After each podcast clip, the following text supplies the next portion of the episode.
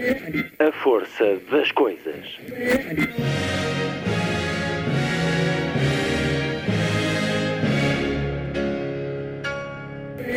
Welcome to the 109th last night of the proms.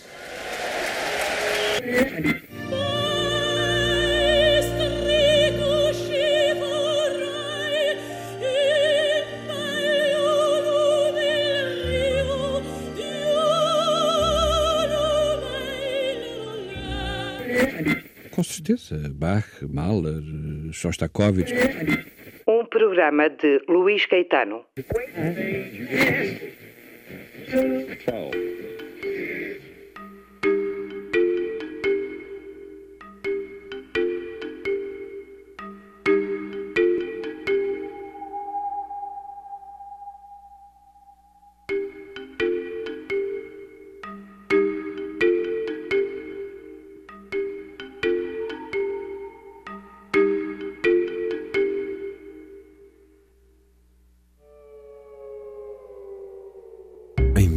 1954, um livro veio agitar o mundo literário português. A Sibila revelava uma jovem escritora de 32 anos, responsável, segundo Eduardo Lourenço, por um momento de ruptura e transição das letras. Francamente, por que pensam que escrevo? Para incomodar o maior número de pessoas com o máximo de inteligência, por narcisismo, que é um facto civilizador. Escrevo para desiludir com mérito, que é a maneira de se fazer lembrar com virtude. Agostina Bessa Luís, o centenário, este sábado, ela deixou-nos há quatro anos, de uma longa vida onde mais de 60 foram dedicados à escrita. Sempre se afirmou um produto da região como o vinho verde que não embriaga, mas alegra. Maria Agostina, Amarantina, como gostava que a tratassem, era senhora de muitos aforismos com que procurava simplificar a vida.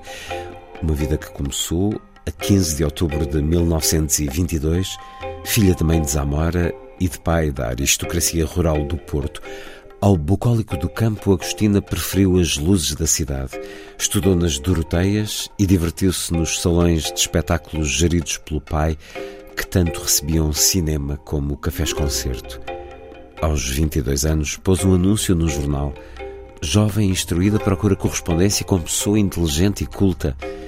Recebeu 30 respostas, selecionou 5, escolheu casar com o primeiro que a beijou.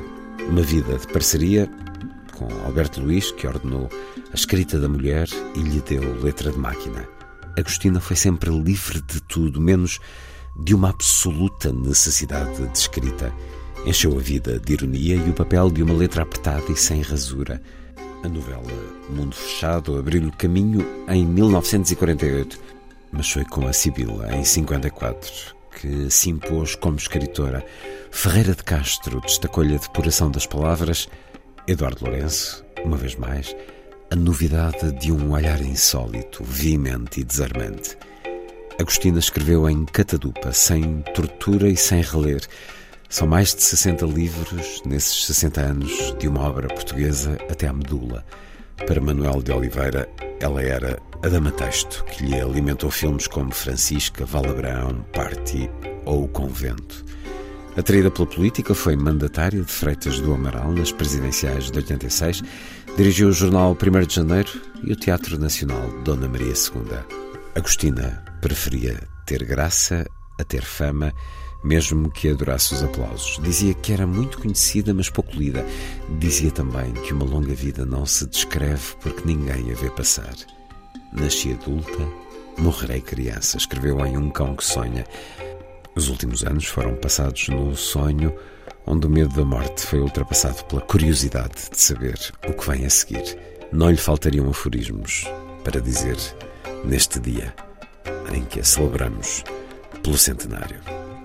Na emissão de hoje recupero uma entrevista de Agostina Bessa Luís a Arnaldo Saraiva em 1987, as palavras de Eduardo Lourenço, gravadas em 2014, sobre Agostina, também um certo de uma conversa que tive com Manuel de Oliveira sobre esta mulher tão importante na cinematografia do grande realizador português E regresso também à conversa com Lourença Baldac sobre os três volumes de textos de ensaios e artigos escritos entre 1951 e 2007 na imprensa portuguesa por Agostinho Bessa Luís. Iremos escutá-la nas crónicas para a rádio que escreveu e leu entre 1978 e 1979.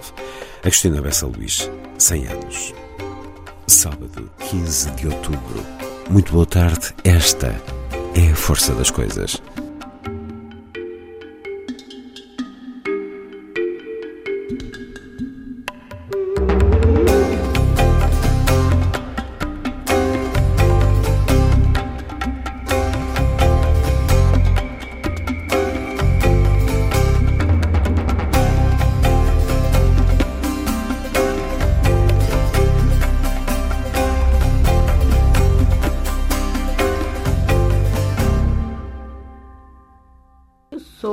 Certa maneira, adepta de uma visão intemporal da existência.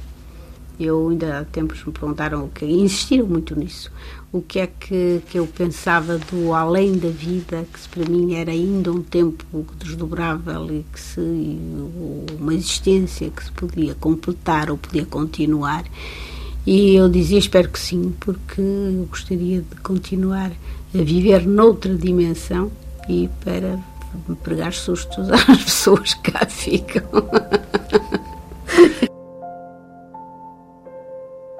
Agostina Bessa Luís, com Arnaldo Saraiva. Em 1987. A seguir, Agostina, em voz própria, uma das suas crónicas da manhã, que escreveu e leu entre 78 e 79, nesta casa, na Radiodifusão Portuguesa numa das pequenas viagens que às vezes faço e que não se situam dentro dos circuitos turísticos, fui dar com uma feira nas terras interiores do Algarve. Uma feira de modestos recursos, muito modestos, com venda de gado e onde havia um carroção de ciganos e à sombra desse carroção expulgava-se uma ninhada de cães de pelo espetado a fome produzira-lhes uma espécie de raça assanhada. Não havia, é verdade, a fartura e o espalhafato das feiras do norte, mas o lugar, uma colina de azinheiras, com o chão vermelho de uma espécie de resíduo de cortiça, era de uma beleza singular. Bíblico, se se pode dizer assim. Umas poucas ovelhas paradas, com ar de santa promiscuidade, Dormiam com os olhos abertos e sonhavam, de certo, com um poço de água clara. Nos fogareiros de ferro assavam-se ovas de polvo e pareciam pedras polidas. Deitavam um cheiro marítimo e muito bom. Era a hora do meio-dia. Os homens comiam, abancados por ali em pranchas de madeira, enquanto no fogo de carvão pingava a gordura da carne e ardia o sol nas brasas. Uma harmonia conduzia negócios e razões menos práticas, porque a conversa do dia em que o coração se interessa era ali tão importante como ganhar na transação, vender uma vaca ou uma ceira de azeitona.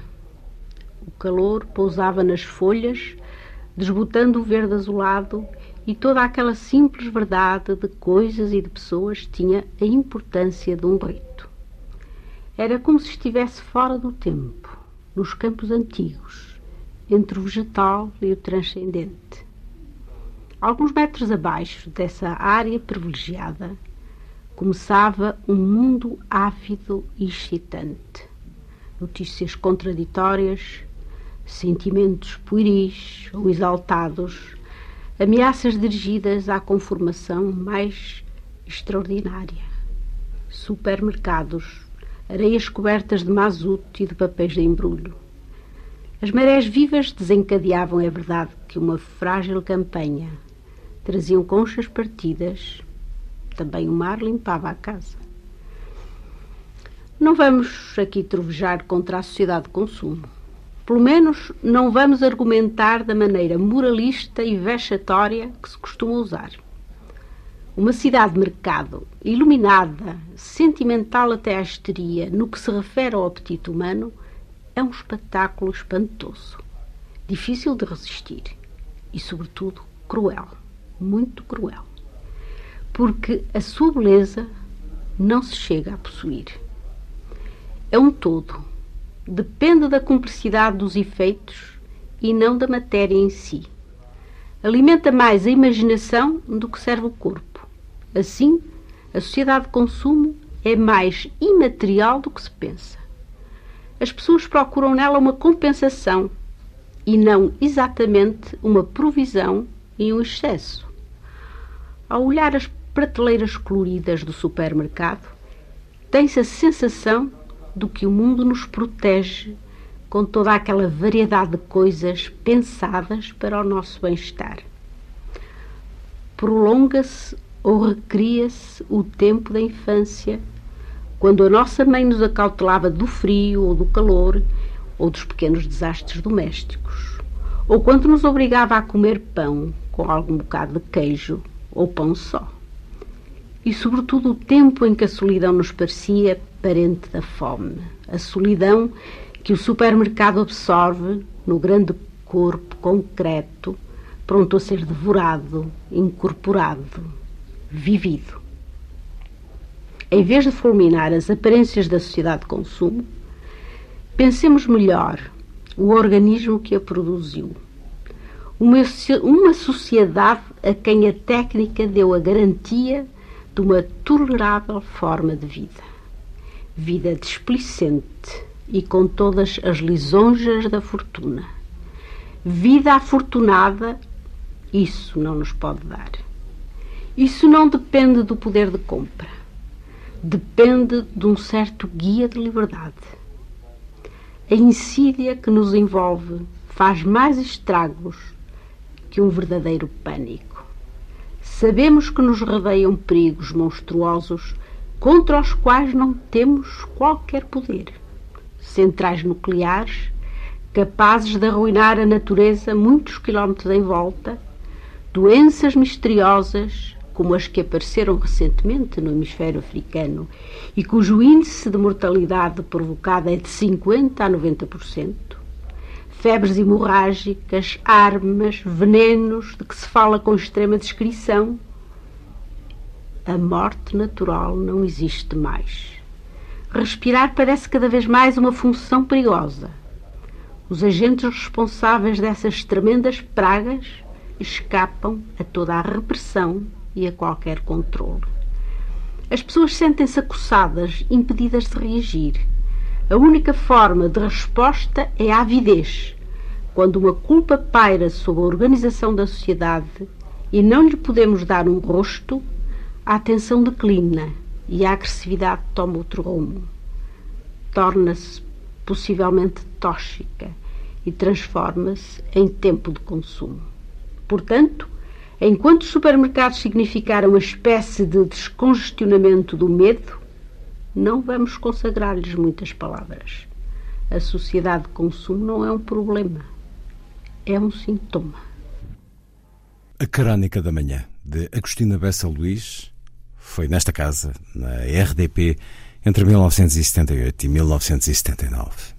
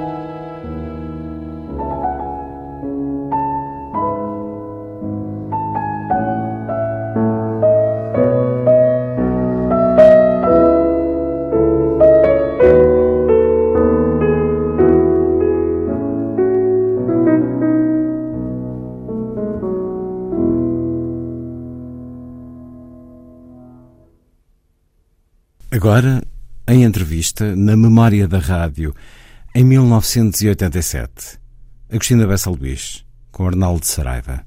Sabe-se de alguns livros, enfim, que a interessaram desde menina, ou que leu, desde a Bíblia às Mil e Uma Noites, aos Pícaros, aos clássicos do século XVI e século XVIII. À distância, à distância... E também muito má literatura. Eu acho que também é importante. Há uma idade também ajuda em que a nós... Sim, eu acho que há uma idade em que nós... Uh, pode ser maravilhosa a má literatura. Essa má literatura era rosa ou era aventuras? Não, não era, era aventuras, sobretudo. Eram, sobretudo, aqueles clássicos franceses que não se pode chamar a má literatura, um Alexandre Dumas, Dumas o Max Duvezy. Não, Esse não. Eu não passei por, por aí. Ou Zevaco, hum. Michel Não, Zevaco. era... Sim, esse também. E, e o Salgari. Salgari. É? Tudo, tudo isso que pode ser, para, para um desabrochar da imaginação, pode ser um auxiliar muito, muito positivo, muito importante. E o Camilo, que tanta gente aponta como uma espécie de mestre da Agostina, em que idade é que chegou? Uh, bastante tarde. Eu ao Camilo não comecei assim. O Camilo surgia-me por acaso. Havia um livro do Camilo, uh, uh, sobretudo o Camilo Pícaro. Agora, o Camilo em profundidade, só muito mais tarde é que eu tomei contacto com ele. Não digo esses livros, o Amor de Perdição, ou o Amor de, de Salvação, ou enfim, esses, o que fazem mulheres, ou, ou, enfim, há uma série deles, daqueles livros de capa vermelha encadernados que havia e que se encontravam facilmente nas bibliotecas de, de, enfim, de, de, classe média. Eh, esses tinha acesso, mas nem sempre me interessavam, nem sempre, eram às vezes um bocadinho um bocadinho rebarbativos, não é? Pelos termos, pela mais tarde é que pude entender mais o Camilo. De qualquer maneira, reconhece isso alguma tudo... familiaridade com ele? Sim, isso reconheço. Uh, à distância, ou, ou se quiser, uh, na perspectiva que tem hoje da literatura, uh, quais acham que foram realmente os livros que a marcaram? Livros portugueses? Como queira. livros que me marcaram. Não sei, eu tenho livros que me impressionaram muito e, e que me marcavam eh, temporariamente no sentido de me que criar em mim uma enorme inveja em relação à pessoa que escrevia. Uh, até certa altura eram livros franceses. O Flaubert, imenso, marcou-me imenso. O Proust, o, não? O Proust, não. Gostava, gostei de o ler, não é? Mas não. Mas, sobretudo, foi Flaubert. A Agostina pertence a uma geração que, enfim, que tem alguns nomes distintos nas letras. Eu lembro, por exemplo, que o Saramago nasceu no mesmo ano que a Agostina. E à volta de 1922 aparecem romancistas como Rubén A., Urbano Tavares Rodrigues, eh, Fernando Namora, Virgílio Ferreira, um pouco mais velho, ou poetas como Sofia Anderson e Eugênio de Andrade. Eh, mas eh, Agostina, propriamente, nunca se integrou numa geração que, aliás, eh, não se formou também como um Sim. grupo autónomo, não é? Nunca teve essa espécie de sensibilidade geracional que Não, eu pelo facto de ser mulher e não não nem fazer um curso universitário eh, estive desde o início mais isolada, não é? Eu compreendo que para um homem, até pelo, pela sua facilidade de contactos que, que tinha, sobretudo, mais do que se pode dizer hoje em relação à mulher que tem, eh, isso proporcionava-lhe eh, uma, um certo tipo de, de, de, de fidelidade a uma época, não é? De, de encontros uh, assíduos e constantes que depois ia fazendo até uma, uma escola podia ter maior ou, me, ou mais significado depois na, na, na, história da literatura. Isso não aconteceu comigo porque eu vivia muito isolada. Nem a minha família pertencia ao meio intelectual, nem e até por, eh, por relacionamento. Não, não, havia, não havia, enfim, esses, os citados na família, nem esses meios que atraem outros, eh, e, outros nomes, não é? E de maneira que eu, desde sempre fui, fui, ou desde o princípio, fui bastante isolada. Eu lembro-me que para mostrar os meus primeiros, uh, os meus primeiros livros, que não chegaram a ser publicados, eu tinha que pedir a alguém que conhecesse alguém para poder me conhecessem qualquer coisa sobre eu, eu sei que tinha um romance já aos 16 anos Sim. escrito eh, e nunca nunca teve vontade de publicar nada em jornais ou revistas do não tempo. mas eu ainda mas ainda publiquei ainda publiquei depois ficava muito indignada porque saíam porque eu mandava os, os textos eh, manuscritos e depois saíam com imensas gralhas e eu ficava muito desiludida mas ainda publiquei eu publiquei, creio que a primeira coisa que publiquei foi até no Jornal de Gaia. E, e depois eh, Isso nos jornais com, com Agostina? Sei lá, talvez com 17 anos ou 18 anos. Uh, ao longo da sua carreira literária, uh, tem tido inúmeros prémios, prémios nacionais e até já prémios internacionais. E disse, depois de receber um dos mais importantes, enfim, eu, eu, noto que já recebeu o prémio da Academia de Ciências, já recebeu o prémio do PEN Clube, que já recebeu o prémio Dom Dinis da Casa de Mateus, já recebeu o prémio da Cidade do Porto, já recebeu o prémio do Centro Cultural Italiano de Roma etc. E até já foi candidato ao Prémio Nobel. Uh, e, e continua a ser, ah, isso que creio quando se começa nunca mais. nunca mais é que a Agostina disse, disse há tempos que gostava de prémios. Não era uma simples vontade. Gosto do, do, gosto do prémio, nem, nem sequer é como estimulante. Gosto do. Primeiro gosto do prémio como, como forma pecuniária, não é? Eu não, não sou indiferente ao, ao, ao ganho material, não, isso não sou, nunca fui, era uma coisa que o Jean de Andrade ficava arrepiado quando eu dizia uma coisa como esta, como estou a dizer, ele achava que não tinha, não, não se enquadrava, não sei, naqueles parâmetros da poesia. E há que dizer é? que ele é um pouco desprendido, realmente, não é? Mas, é. Eu, mas eu não sou, não sou, e tem dado resultado ao, ao longo da minha vida, porque, não sei, sou uma. Não quer dizer que não me saiba ser profundamente desprendida. Sou que, mas há um estilo de vida que eu respeito, que é o da, do, do, da remuneração dos nossos, enfim, dos nossos talentos ou do nosso trabalho. Uh, Agostinho, não se pode queixar da crítica. A crítica, desde a primeira hora, ou pelo menos desde a Sibila, uh, tem, de uma maneira geral, tem-na tratado, a crítica literária propriamente dita, tem-na tratado muito bem, porque se pensam em homens como José Régio, como Eduardo Lourenço, até como Gaspar Simões, uh, penso também que desde a primeira hora ou saudaram de uma forma entusiástica a sua obra e alguns até chegaram a usar, embora às vezes não se sabe bem com que significado, a palavra gênio, não é? Uh, achou, acha que isso foi importante para si, esta espécie de aplauso da crítica, ou boa recepção, pelo menos, de algumas pessoas? Acho que é importante para qualquer pessoa que escreve e qualquer pessoa que tenha, enfim, que, que publicamente se manifesta, eu acho que sim. Mas a é Cristina parecia uma pessoa, de, à partida, muito segura de si, não é?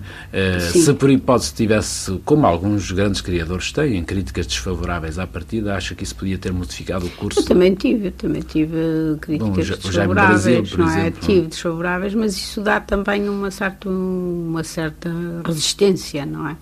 Também é, e o facto também de não, se, não sermos fáceis em relação a uma a, um, a, uma meta conseguida, não é? Também isso também é importante, não é? Criar os seus próprios obstáculos e, e, e, e estarmos sempre um bocadinho mais ir levantando a fasquia, como se diz no desporto, no salto e altura.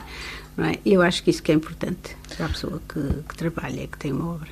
E a Agostina tem trabalhado, tem produzido muito ao longo de, da sua vida, não é? Desde, desde que publica, desde os 26 anos, eh, escreveu inúmeros livros de variadíssimos géneros e eh, dá a impressão que realmente o importante fundamental para si na vida é escrever. Não É poderia escrever. viver sem escrever. Sim, eu acho que não. Escrever para si é um destino, como disse uma vez. É, sim. Isso, isso é o, o mais, é o fundamental na, na minha vida. Eh, e eu falo de diversos géneros e noto, na verdade, que os tenho percorrido quase todos. Eh, conto, novela, romance, teatro, peça até para televisão, crónica, eh, memória, biografia, polémica e até livros de viagens e agora até eh, artigos de fundo, não é? Tudo menos diário. Não tenho diário. não, Eu tem diário e não tem poesia. Não tenho poesia. Às mas vezes- comecei com poesia. Ah, comecei isso é com poesia isso quando é- tinha talvez 12 anos. E eh, o, o gosto por escrever, 12, 15 anos, a minha poesia, o, o sonatismo, não é? Um momento de sonatista que todos creio que, que tínhamos mais ou menos. Agora já não será mesmo nessa, dentro dessa métrica, não é? Mas eh, eu acho que foi aí mesmo que se revelou o gosto da palavra, a atração que as palavras exercem umas nas outras, aquela espécie de- de de coletivismo no que há na gramática nas palavras, não é? E eu acho que foi através da poesia. É que já uma- é claro, não podia ser. Aí está, o Balhasteres, a certa altura, diz nessa entrevista que lhe fazem que ele deixou, que não, que deixou de ser poeta porque não podia senão ser um bom poeta e é- que a poesia exige realmente o grande, o, o grande poeta. Que eu já tenho surpreendido na Agostina algumas ironias sobre os poetas, não é? Mas por Não, não, mas não quer dizer que eu não respeito extraordinário. E tanto que os meus, as minhas grandes admirações são, estão na poesia. E as suas leituras É. de poesia são, são intensas? Sim, eu acho que quando encontro um grande livro de poesia, ele é o meu livro de cabeceira, enquanto que um romance nunca é. Bom, é porque hoje fala-se até da indistinção dos géneros, prosa, poesia, enfim, fala-se Ah, de sim, eu problemas ainda- de eu ritmo. Ainda, eu ainda distingo. Eu ainda distingo mesmo se, se, se eu leio, por exemplo, a Ilíada. Para mim é poesia. É a Ilíada, mesmo escrita como ela se nos apresenta, é, e que pode ser uma narrativa, enfim, que, que- histórica, digamos assim. Para mim é poesia. Mas o, Tenho, tenho, de certo momento, tenho aquela concisão. De, de de há uma frase que, que tem uma, uma concisão que só a poesia que dá. Mas justamente eh, não achas que há várias páginas suas que têm essa, eh, essa concisão? Não E- sei, isso seria talvez a apreciação mais, mais, eh, mais deleitável para mim de- da parte do leitor, não é? Mas não sei se se pode chamar poesia. A Agostina situaria a prosa do lado discursivo. Sim, Bom, Sim. do lado do menos sintético, portanto, É. do analítico. Sim. é? Bom, eh, e, portanto, é evidente que na sua prosa eu distingo, às vezes, ao nível imagístico, metafórico, ao nível do ritmo, sobretudo, Sim. evidentemente, páginas, por exemplo, lembro algumas dos Incuráveis, eh, que não teria dificuldade, pelo menos, em dizer Sim. eh, poesia em prosa, não é? Mas, enfim, eh, aqui já estamos a entrar justamente na sua estilística, e a sua estilística é caracterizada por muitas coisas, por exemplo, pelo gosto da frase ampla ou pela frase justamente concisa. Sim. Elíptica, aforística, não é? Eh, de onde é que acha que lhe vem este gosto do aforismo que alguns lhe censuram?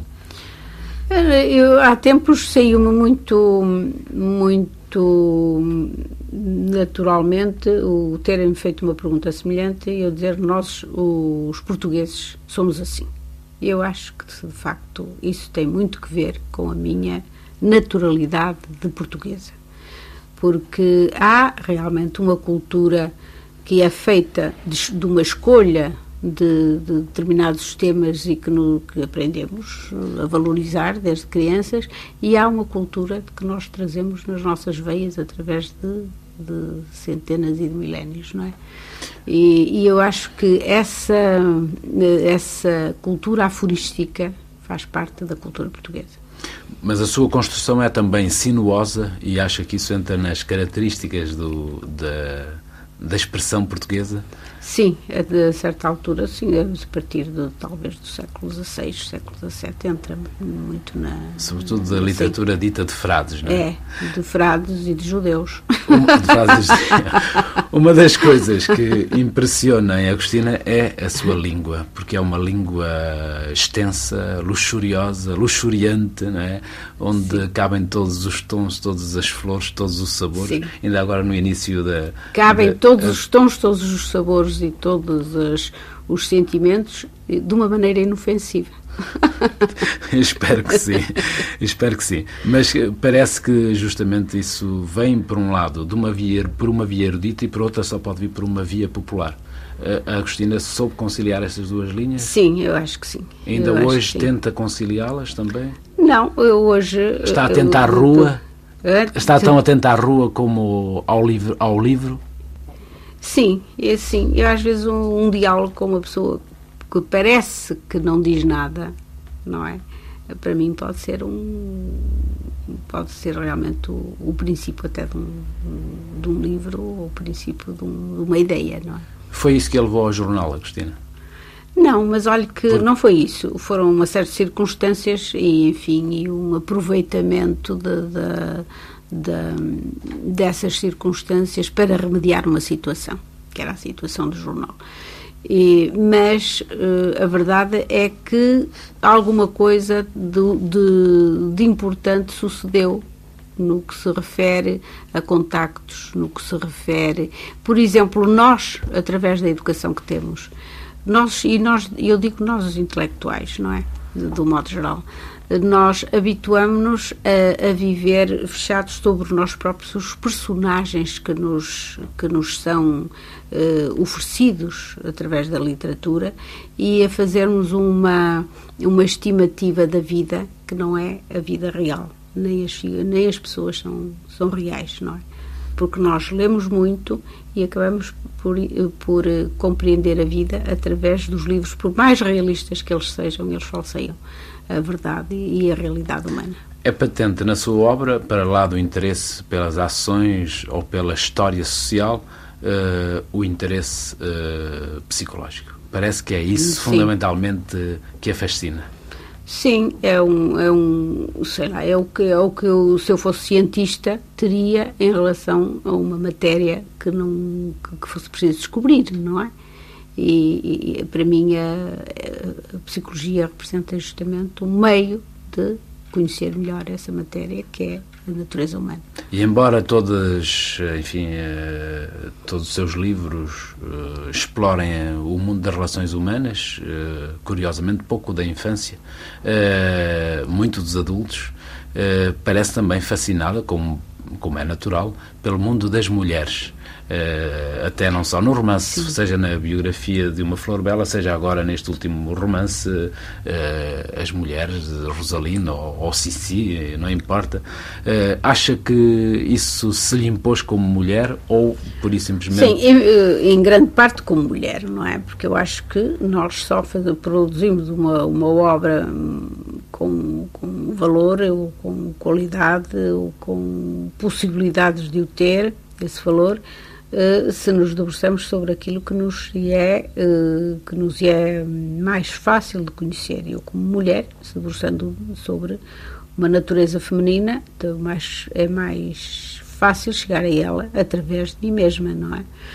Eh, isso em primeiro e depois, segundo razão, eu acho que as mulheres não tiveram assim até hoje tantos tantos historiadores como isso porque quase sempre foram os homens que falaram das mulheres. Sim, não há. E falaram das mulheres justamente através de deles, como, como o que veem sempre a mulher como uma forma de travesti, não é? De, que, por exemplo, o que eu dizia, que a mulher fatal, que era um travesti do, do homem, porque não corresponde à natureza feminina, eh, em nenhuma circunstância em nenhuma circunstância. Eh, e, e, eu acho que é tempo de se falar, de uma mulher falar realmente daquilo que é um, que era, não direi totalmente assim de uma maneira melodramática, uma incógnita, mas que fica, estava na sombra, estava na expectativa.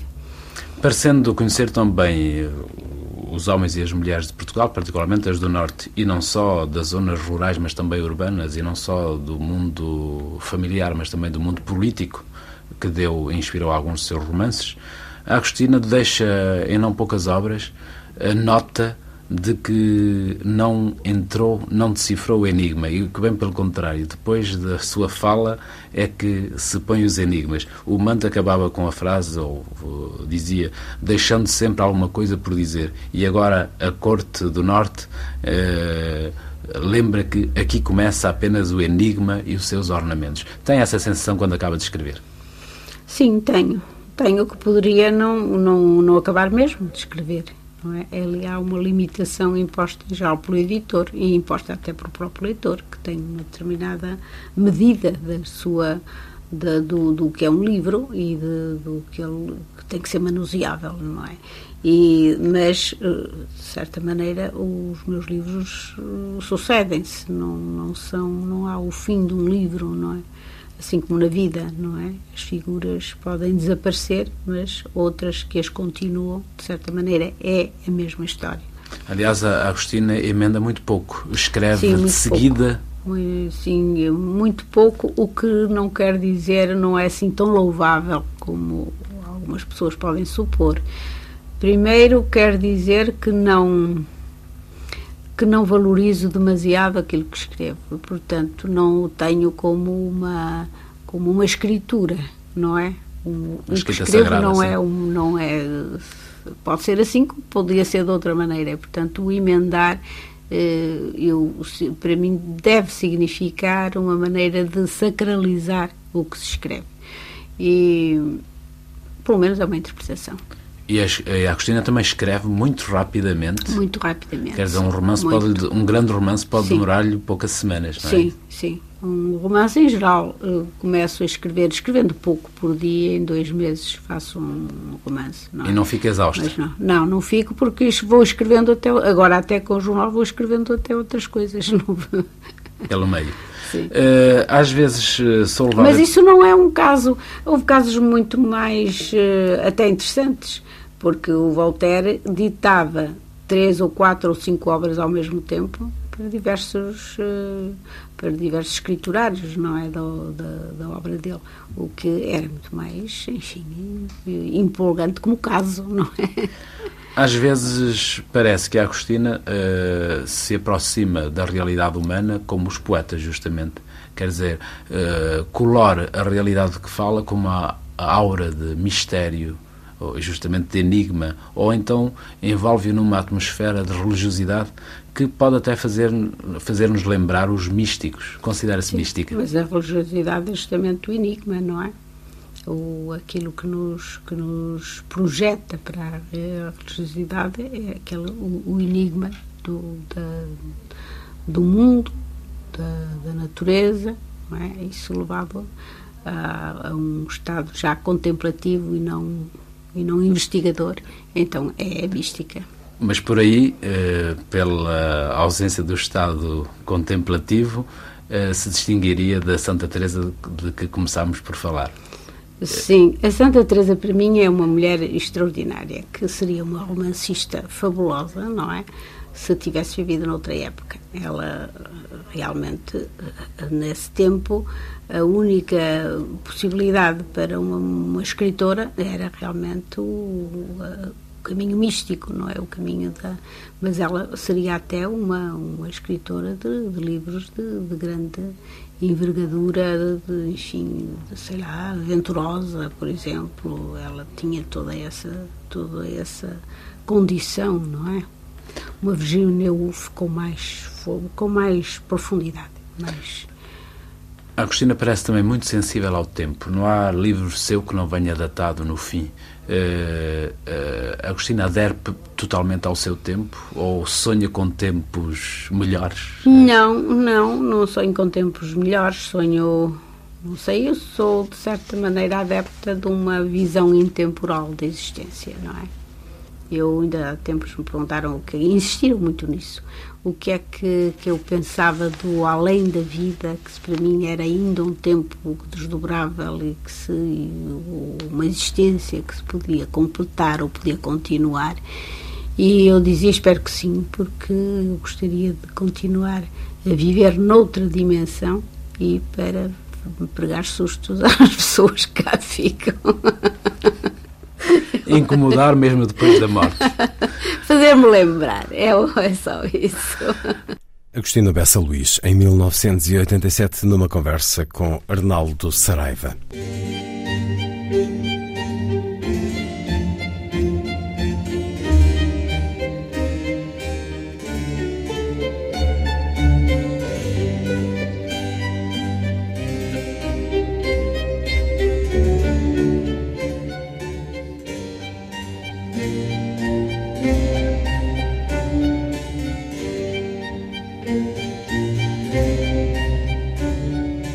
A força das coisas.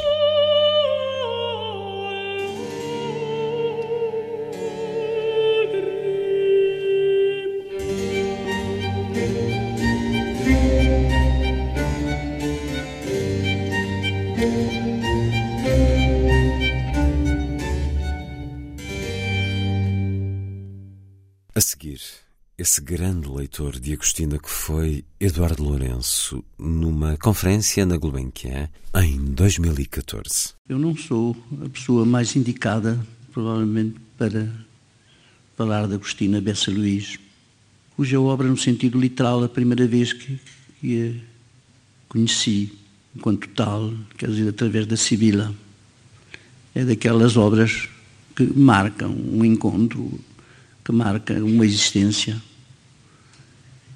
para imitar um pouco Michel Montaigne, lendo um grande autor latino, ele que conheceu o latim antes do francês, diz que ao, ao ler ele tinha sido transfigurado, tinha sido trespassado.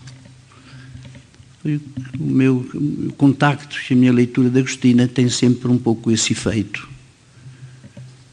Não a posso ler muito, porque não aguento a tensão, o esforço que é, mesmo como leitor, para estar à altura do menor das suas evocações, tão fora do comum. Em tempos fui convidado para participar num colóquio no Porto, em sua honra, e não pude estar presente eu já não estou em condições de corresponder nem tratar o tema que aqui me foi que foi nos proposto a todos. Está um pouco subjacente sempre no que eu escrevi realmente sobre ela. Só estou em condições de reciclar de algum modo este texto que ela não ouviu, como não ouvirá este, e aqui eu dou agora um título que não era o título dessa época, já um pouco longínqua para mim, mas não esquecida, que eu intitulo A Maga do Norte.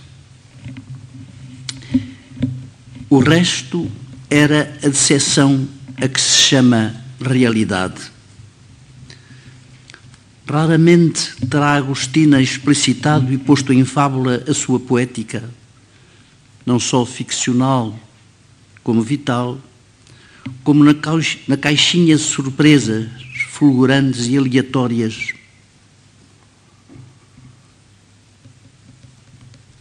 No seu livro intitulado Um Cão que Sonha, nela autobiografia e mitologia andaram sempre a par. É mesmo essa a sua marca específica na ficção portuguesa do passado século. Aqui, através da evocação de Maria Pascoal, jovem morta com um livro de gênio à sua conta, visivelmente Agostina revisita-se. A espiral sobre si mesma quase fechada de Sibila, é aqui uma série de espirais em volta desse destino ímpar de Maria Pascoal, que numa daquelas audácias a que nos habituou, Agostina enlaça com o destino de Nausicaa, a quem atribui nada menos, para, cons para consolo de todo o feminismo cultural, passado e futuro, à autoria da Odisseia? Esta audácia parece pouco compatível com o charme emocional da precoce Maria Pascoal, em que vê, e quem melhor o poderia ver, a fonte dos seus sonhos e vontades, dos seus, de autora precocemente e ao contrário de Maria Pascoal, duradouramente célebre e celebrada. A passagem em que registra, por conta do seu jovem duplo, essa clausura a que se refere, numa certa passagem, é como tantas vezes em Agostina, de uma deliciosa ironia e lucidez. Se Maria Pascoal chegasse a uma provecta idade, o que não foi o caso, havia de voltar o pensamento para o Monte Faro e ver aí a fonte dos seus sonhos e vontades. Sem estar ainda na provecta idade, Agostina, durante todo o seu livro, em toda a sua obra, volta o seu olhar para o Monte Faro dos seus precoces sonhos informes e devastadores. E é com um olhar que vale toda a lucidez e todas as intuições dos seus comentadores, pois nelas se misturam confissão e criação do seu mito pessoal, que ela escreve. Um dia vestiram-me de anjo para figurar num quadro vivo a escada de Jacó. E a minha desilusão foi a de ter de vestir um colete onde estavam cozidas as asas.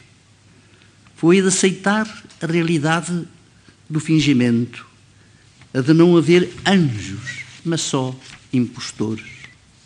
Mas hoje sinto um orgulho em ter sido um dos anjos na escada de Jacó, perto de uma realidade forte e generosa como um amor sem sentimentos humanos é pura Agostina, é mesmo a essência da Agostina.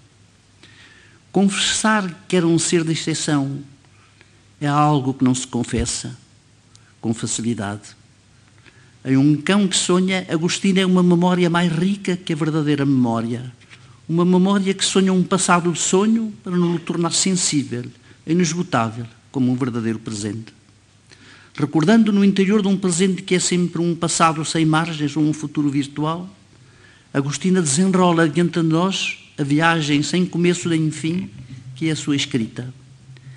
Ela é o lugar do seu autêntico nascimento, a perpétua revelação de um tempo já morto e supremamente vivo, o que dorme nos armários fechados, nos corredores cheirando a maçã, um tempo esfarelado, filho e pai de novas emoções que no fim, sem fim da evocação, se consolida e se torna vivo como a eternidade para se encontrar, Agostina fiará como Penélope as duas versões opostas da memória, a da sombra e a da luz, a tela do mundo.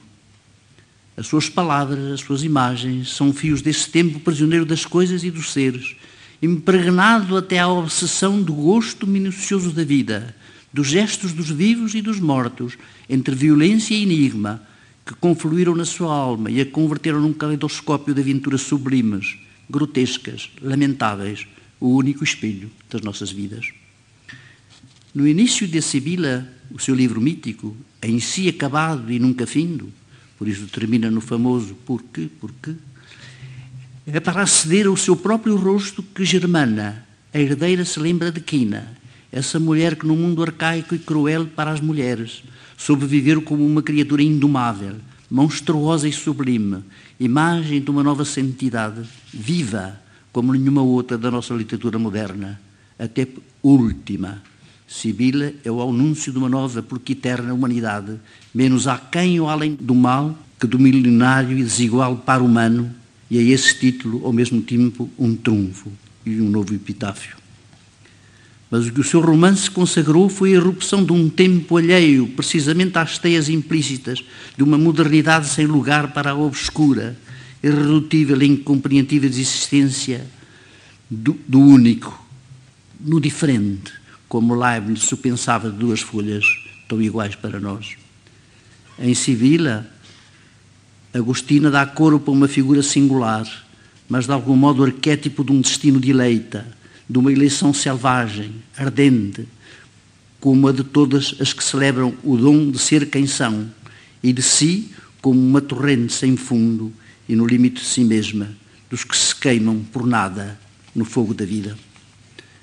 A obra de Agostina cobre desde há meio século, quando apareceu na cena portuguesa como uma revelação, a roda do nosso solo literário. A imagem parecerá obscura e inadequada, pois isso queria dizer que a obra de Agostina ensombrou a paisagem literária nacional, quando seria preferível dizer que ela a incendiou, que a assolou pela sua energia criadora, a sua proliferante presença, a sua diversidade de interesses e temas e, sobretudo, a sua incodificável e inconfundível originalidade.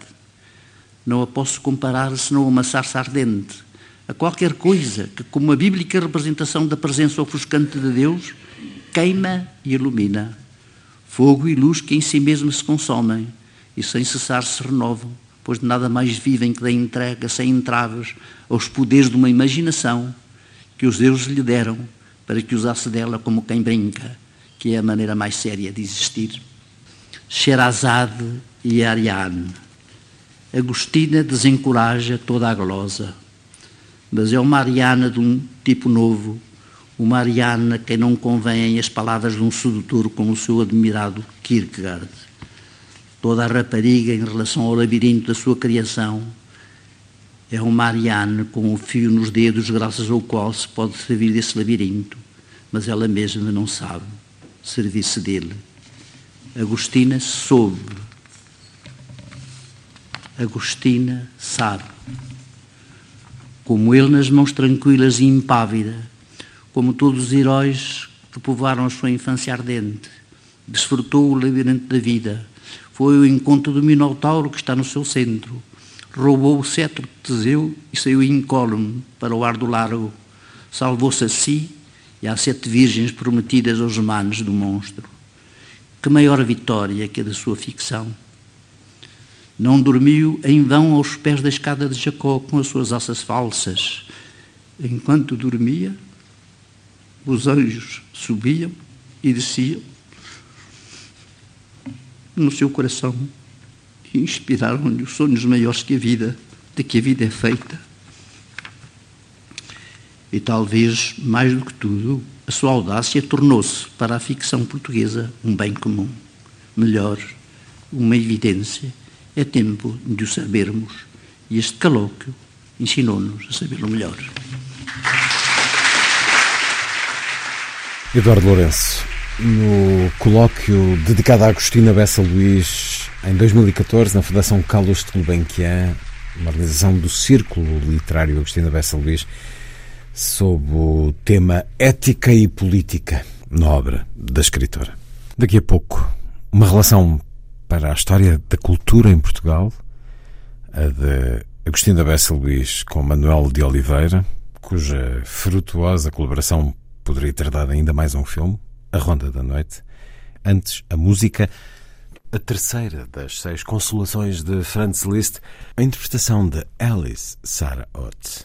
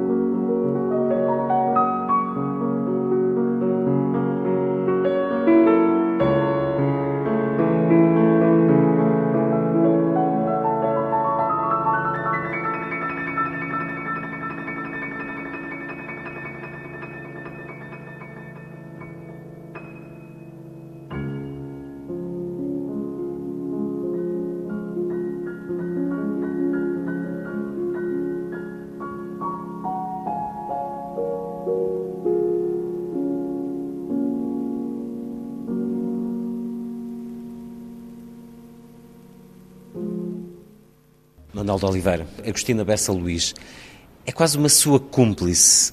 Como é que foi o seu encontro com Agostina? O encontro com Agostina foi com, com o pintor Carlos Carneiro e o José Novaes, que era crítico em Paris.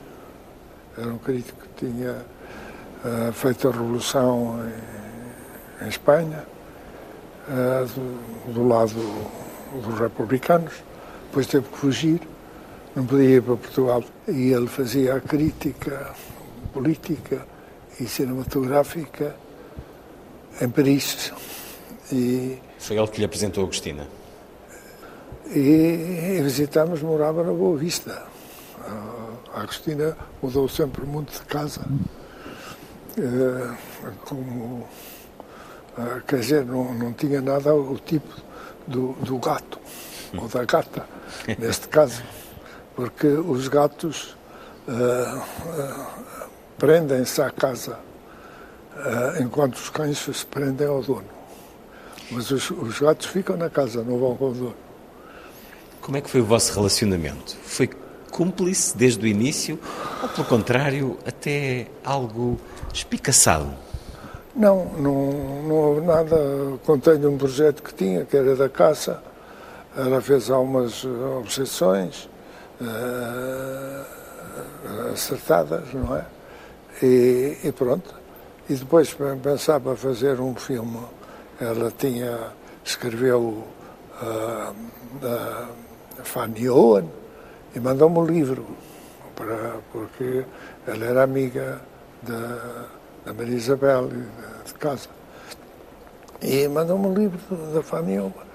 E, e, e essa coisa que eu estava a fazer era o preto e o negro, uh, que a própria Agostina era contra que eu fizesse esse filme, era um bocado esquisito. E o Gaspar Simões também era contra. E afinal o, o autor também foi contra, pôs algumas dificuldades e eu aproveitei o, romance que ela tinha mandado, da Fanny Owen, e passei o, o, subsídio que tinha para fazer esse filme, para fazer a, a Fanny Owen. E em boa hora, em muito boa hora, fiz o, a, Fanny, a Fanny Owen. Acontece que a Fanny Owen, o rapaz lá da Fanny Owen, o apaixonado dela, era da casa da capela que era da família da minha mulher e pertencia, e por herança, uh, pertencia ao, ao irmão da minha mulher, o, o Abel, Abel Brandão. E esse uh, e era da família uh, que estava lá o homem que se apaixonou pela pela, pela Francisca, não é? Apaixonou-se pela, pela Francisca e eu, quando li o livro, isto não vinha lá. De maneira que fomos à Agostina e disseram-me, passa assim, mostrei-lhe o livro, as cartas que tinha dela na, na Casa da Capela e, e pedi-lhe para ela incluir essa, essas coisas no livro e ela incluiu de uma forma fantástica. E há uma cena que é maravilhosa em que ela fala, em que havia, ela guardou o coração da Fanny, guardou o coração numa capela na própria, na própria casa e, e foram lá filmados esse coração uh, no alter, onde ele, onde ele fala uh, o coração, uh, enfim, e faz um, um, um, uns dizeres magníficos, extraordinários. De tal modo, fiquei entusiasmado com aquelas palavras que filmei essas mesmas palavras face ao, ao, ao rapaz, ao, ao apaixonado, e depois repeti com a mulher que vinha da limpeza e ficou a ouvir o que ele diz. Ainda se lembra eu, dessas palavras? Ah, não, não lembro. Falava da ponte, havia uma ponte, da morte, não sei. É uma, uma coisa lindíssima, extraordinária. E o Paulo Rocha, mais tarde, num filme, pediu uma autorização de levar estas mesmas palavras para o coisa e ele pôs, pôs lá. Tão, tão extraordinários eram esses dizeres. A Cristina acaba por escrever para si, para, para que aquela escrita se torne um filme dirigido com a sua mão. Essa vossa relação era de trabalho ou tornou-se uma relação também muito próxima a nível pessoal? Essa, essa colaboração era espontânea. O primeiro filme foi, foi esse, foi a Francisca, que é do livro dela. Uh, como é que se chama? Fanioa? Fanioa, né? Para Espanha, os nomes é um desastre. Mas a Fanioa, que era a Fanioa, passou a ser a Francisca no filme. E o segundo foi o Val, Abra, o Val Abraão. Porque eu tinha a ideia de fazer um, um filme sobre o. o, o ah. Queria fazer uma réplica portuguesa. Da, como é que se chama? Da, da Madame Bovary. Madame Bovary, é, exatamente. É, sabe agora os nomes. Sim, isso é normal. A Madame Bovary. Eu quis fazer. Quer dizer, oh, disse ao produtor, vamos fazer a Madame Bovary eh, aqui em França, eh, na época. E o produtor diz, uh, isso fica caríssimo, já aqui custa mais, cinco mais vezes de, que, de que em Portugal, não sei o quê. E além disso, há três filmes, já estão a fazer três filmes. Um em França, outro em Espanha, outro não sei quanto. É, não, tem, não tem mal nenhum, já ficam quatro. e, uh, uh, mas não foi possível. E, e eu lembrei-me da Agostina. E foi, foi, foi lá com ela e disse, olha, passa-se isto assim, contei-lhe o que acabo de contar aqui. É, e disse a Agostina tivesse uma ideia de fazer qualquer coisa que, que lembrasse isso, mas que se passasse numa província portuguesa, seria excelente. E se quiser, a Agostina faz isso à sua vontade, não é? E depois eu tirarei um filme à minha vontade desse seu livro. E ela aceitou, aceitou prontamente e fez esse magnífico Vale Abraão. Foi uma parceria como raramente o senhor terá tido. Ela faz muita falta, faz muita falta e faz muita falta a Portugal e à literatura mundial.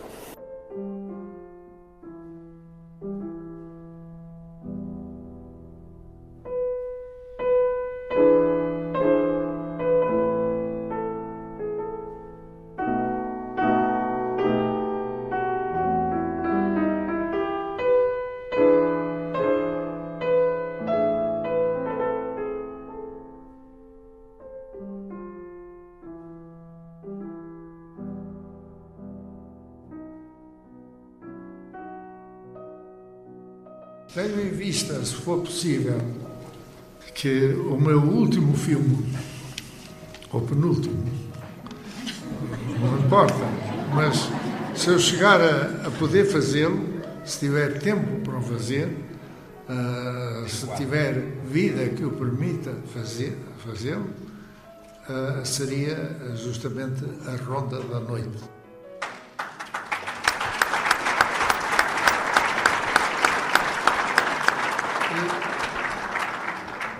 E falo-ia em homenagem à Agostina, à própria Agostina.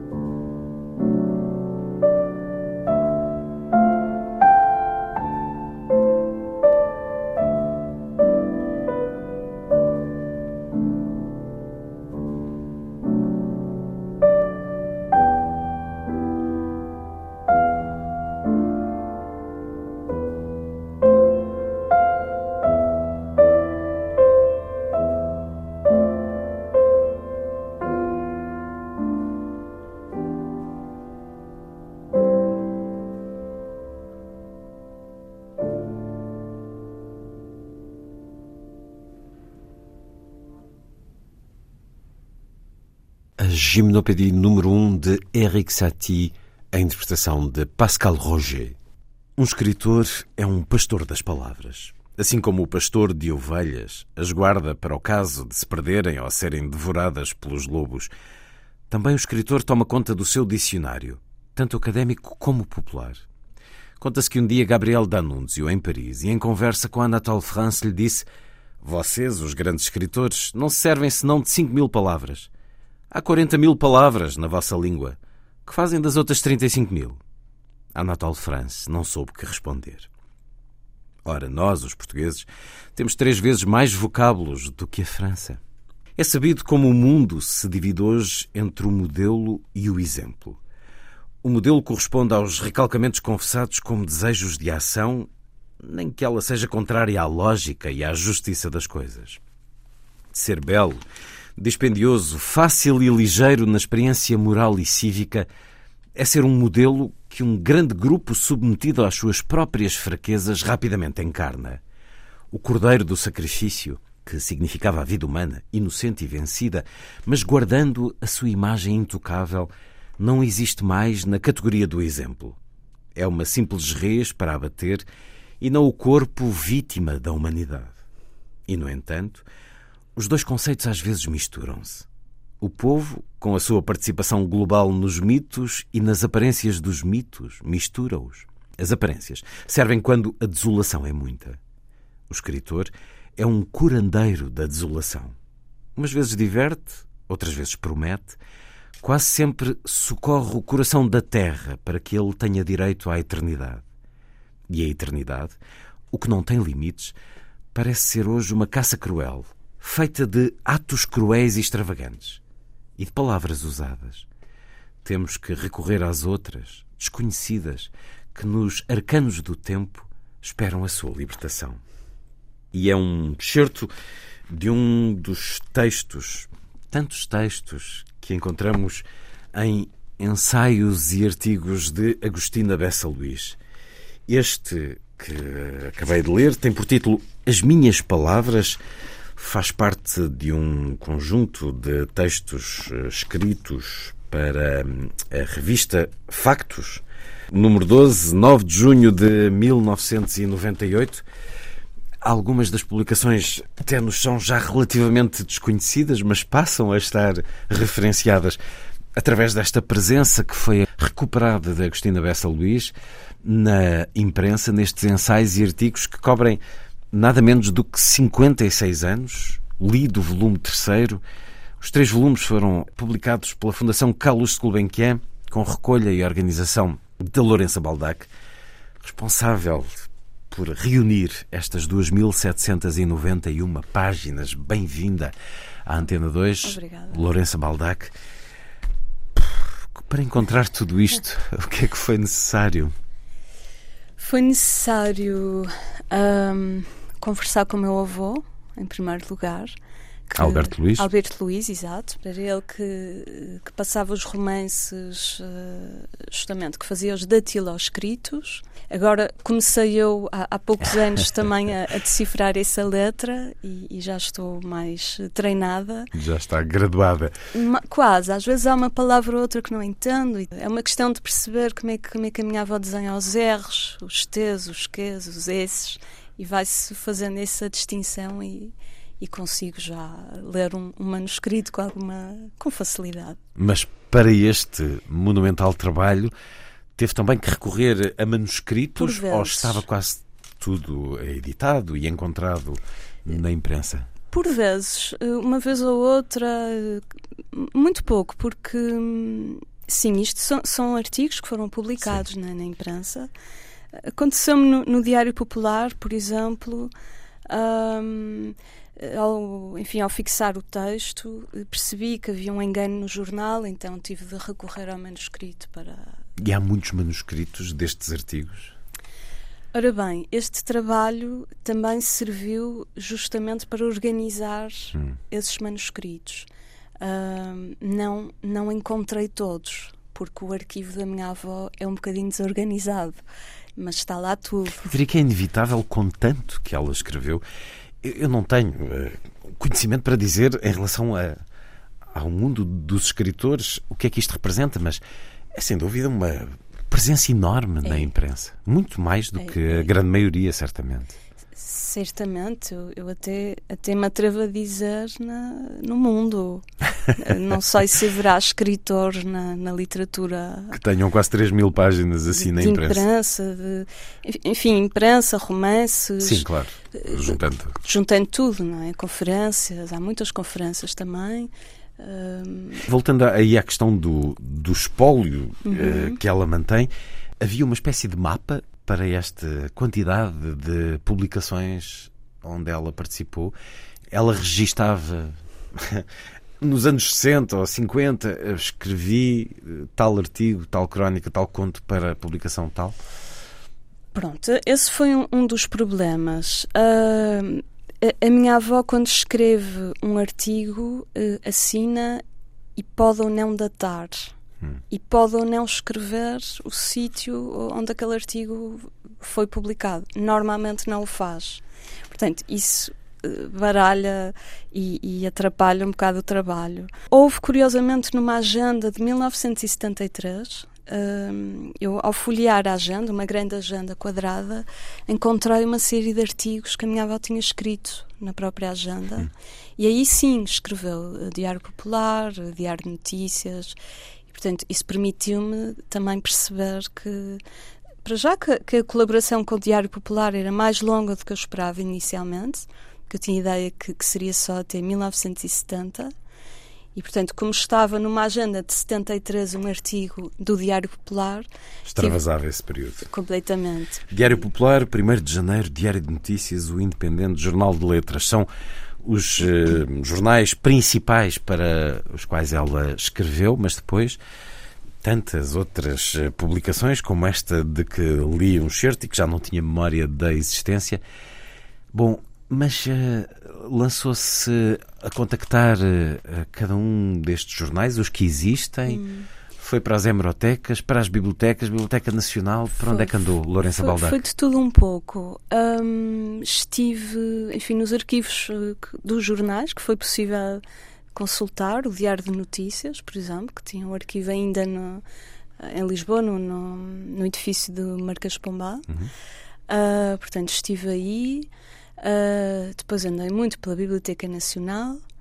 Uh, a hemeroteca esteve fechada durante quase todo o tempo. De... Coincidiu com Exato, coincidiu, mas ainda apanhei a, a reabertura uh, e, portanto, consegui concluir o trabalho na hemeroteca uh, os últimos seis meses. A Biblioteca Municipal do Porto e também recorri à Biblioteca de Coimbra para poucos artigos, porque depois há jornais que não estão completos por exemplo, pode faltar um mês, pode faltar uma semana, Pode haver um, um, artigo que está elegível ou uma palavra elegível, e depois eu sou muito teimosa e obcecada. E, e, portanto, quando isso acontecia, obviamente tinha que contactar outra biblioteca e ver se, se, aquela, se a impressão desse artigo noutro jornal estaria melhor. E, e, foi por isso que também tive de recorrer a, a mais do que um sítio. Essa obsessão, por vezes, tornou-se pesada, uh, dura. Um, Quanto tempo lhe demorou isto? dois anos. Dois anos. A, a recolha e, e, a organização foram dois anos. E tomou-a e exigiu de si como, como não esperava? Como não esperava, sim. Como não esperava. Um, eu percebi isso logo. Volto ao Diário Popular, porque foi o, o primeiro jornal que eu trabalhei. Uh, durante quase quatro meses e, e, percebi que tinha muito mais coisas para porque eu só passava para outro jornal eh, quando tinha terminado o anterior. E, e, percebi que tinha que acelerar eh, o passo porque não sabia se ia haver mais surpresas ou não. E, e foi um trabalho que, que, fiz nas bibliotecas depois chegava a casa e continuava sábados enfim. Mas fiz com, com prazer. Mas sim exigiu muito muito de mim jornais mais desconhecidos, como é que chegava a eles? Pelas anotações da sua avó? Não, o, o meu avô inicialmente deu-me uma, uma lista uh, de revistas e jornais que ele se lembrava que, que a minha avó tinha colaborado para, para elas. E hum, a revista Factos, por exemplo, uh, tínhamos alguns recortes Hum. Ainda foram bastantes. Ainda eh, foram bastantes, uh, mas ainda faltavam recortes, portanto, isso também obrigou-me sempre a, a, fazer essa confirmação. Isso, isso também fiz sempre. Um, não sabia bem a data, mas esses recortes tinham o ano e, portanto, foi relativamente fácil uh, chegar lá. Ora, o que é que significava este trabalho tão presente, tão intenso de escrever na imprensa para a Agostina? O que, é que, o que é que lhe dizia a ela? Era uma necessidade de intervir? Ela tem tanto publicado de ficção. Aqui era olhar a realidade. Uhum. O que é que significava para ela essa presença, esse marcar do olhar publicamente? Uhum. Bem, para mim é difícil falar pela minha avó, não é? Portanto, eu posso dizer a impressão com, uhum, que, claro. com que eu fiquei.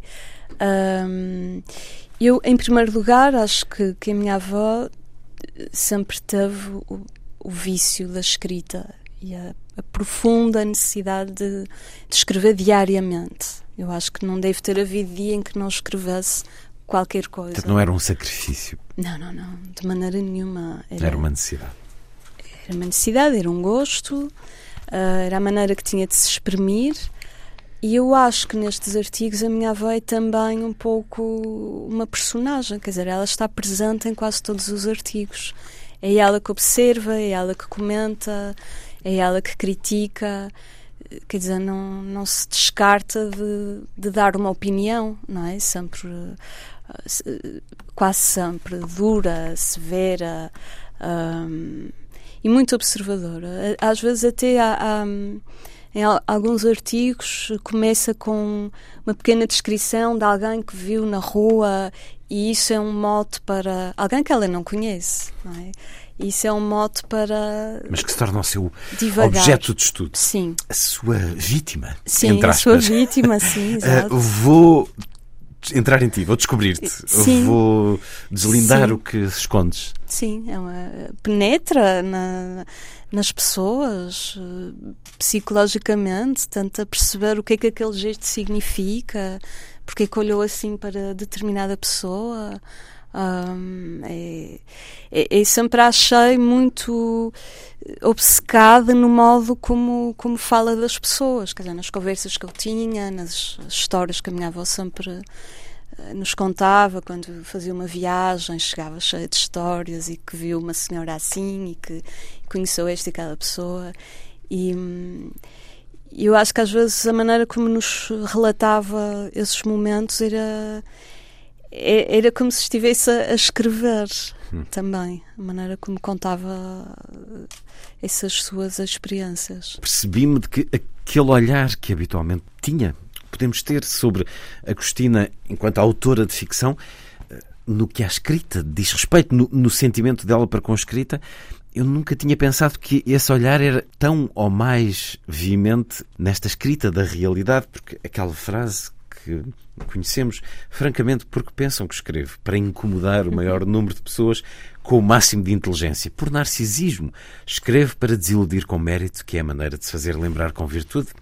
É uma, frase magnífica, uhum. um parágrafo magnífico da sua avó, mas ela que foi sempre livre de tudo, menos dessa absoluta necessidade de escrita, encheu a vida de uma profunda uh, dependência, necessidade de olhar o mundo através da escrita pensávamos sempre nela em termos da ficção, mas aqui temos estes três volumes, estas 2.791 páginas, e tudo isto, bom, como dizia o Miguel Esteves Cardoso na, na sua crónica do público, é, é a perspectiva assim de um banquete, uma pequena maravilha de abrir calhas, obviamente, obviamente, não sei se é obviamente, obviamente que de 1951 até 2007 há mudanças na forma de olhar o mundo, na forma de ser e de estar? Uhum. Ou nem por isso, Lourenço Baldac? Um, por acaso é, é, é, é, uma pergunta curiosa eu própria também uh, já, já refleti nisso.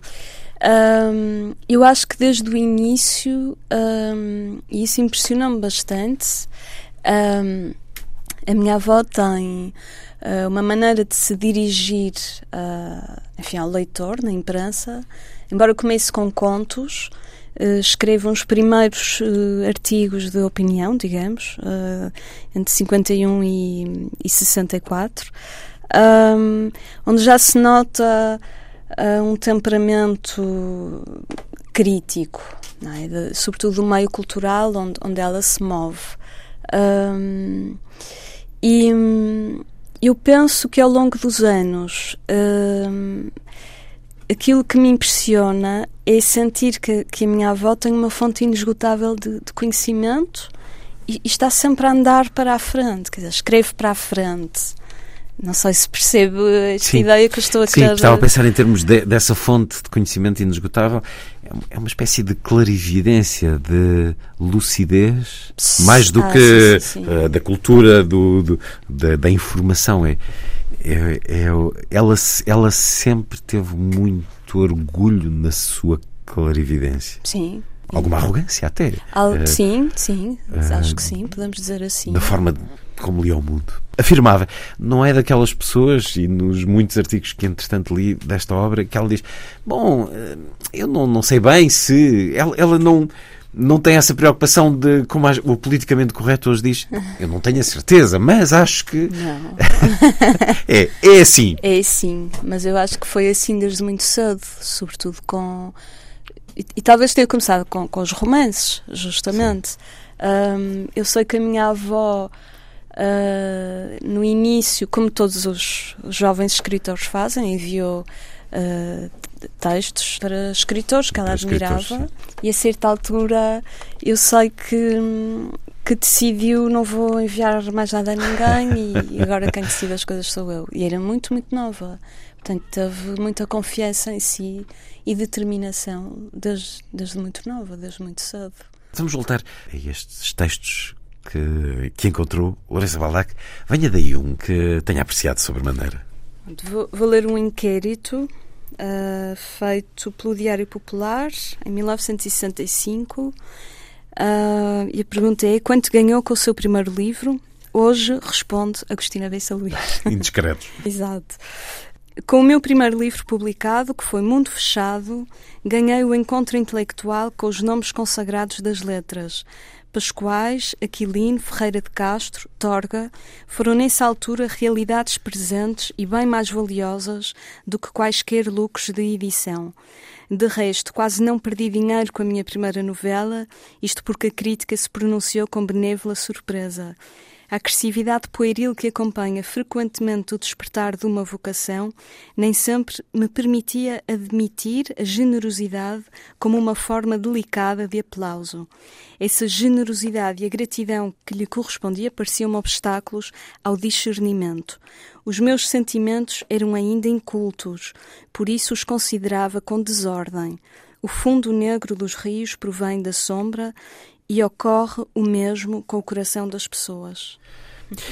Ela expunha-se muito. Já aqui dissemos que era franca, direta. Sim. Frontal, a frontal.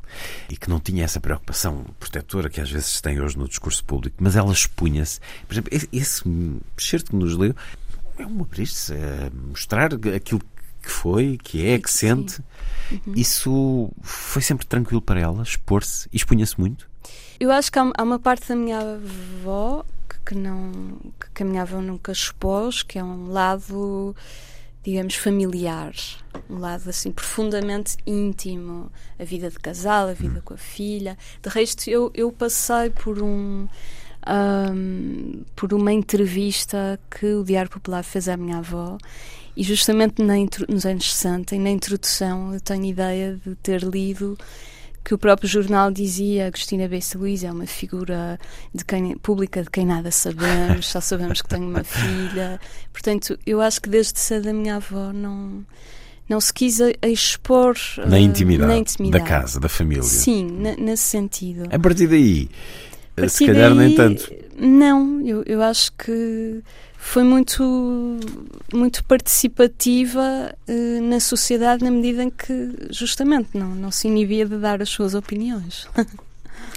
e aqui a temos então, em tanto que nos revela nestes uh, três volumes, estava aqui à procura de, bom, tanto que já marquei e sublinhei uma série de artigos das últimas colaborações eh, frequentes e assíduas foi com o Independente.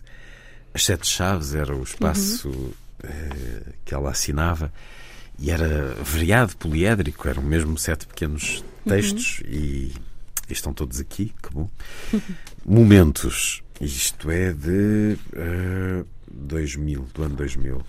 Há pessoas que dizem deve divertir-se muito com o que escreve. Nem muito nem pouco. Há momentos literários, outros que não se afastam do senso comum, ainda pequenos rasgos de humor que servem de laço cordial entre mim e o leitor. Porque o sorriso é a imortalidade, como de certo haviam os saduceus, um complemento do que é humano e resiste. Mas não se pode dizer que haja divertimento no facto de escrever. O sentido de diversão não é comigo. Quem se diverte isola-se da realidade e eu tomo a realidade como mestra maior. Pensando bem, as mulheres não têm o sentido do divertimento. Mesmo quando são debochadas, são severas na sua índole mais profunda. Assim se pode cogitar, porque deram a uma fadista o nome de Severa. Que bem lhe assenta.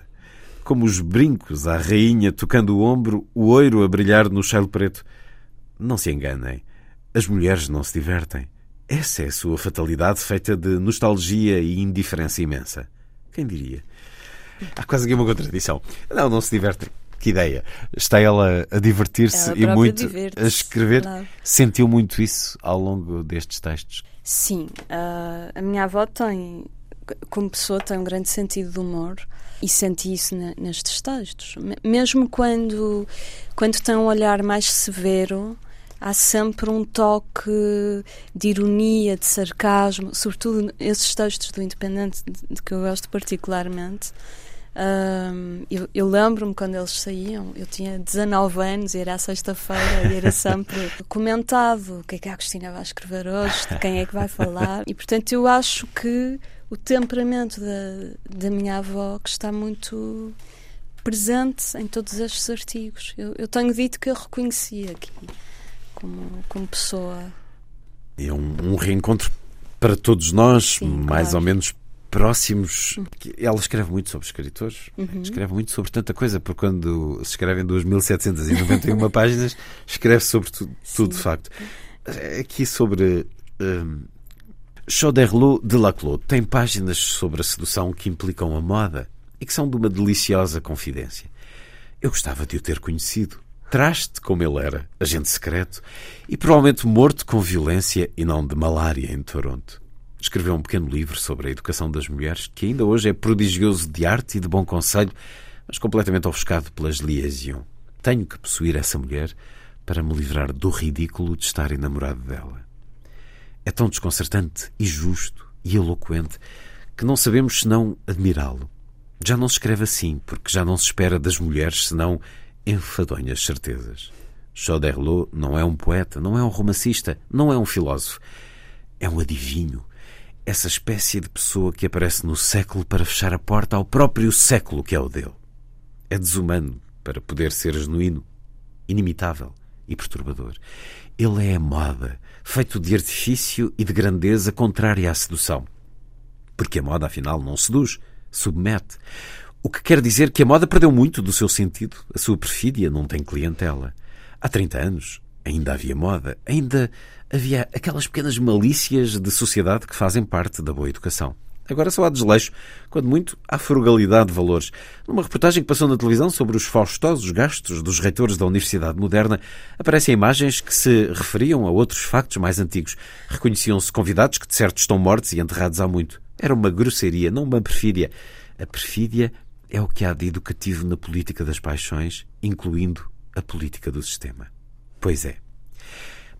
E este texto, que está dentro dos sete textos dessa semana, em particular também no ano 2000, o zigue-zaguear brilhante de passar de uma extraordinária avaliação, um olhar profundamente uh, afiado, tocante, lúcido sobre Laclos para a moda, para um caso que acontecia no momento do escândalo da Universidade Moderna. Isto é pura genialidade, genialidade que, que ainda bem que agora está disponível. Esse caráter efêmero da imprensa é sempre sublinhado uhum. quando reencontramos textos destes.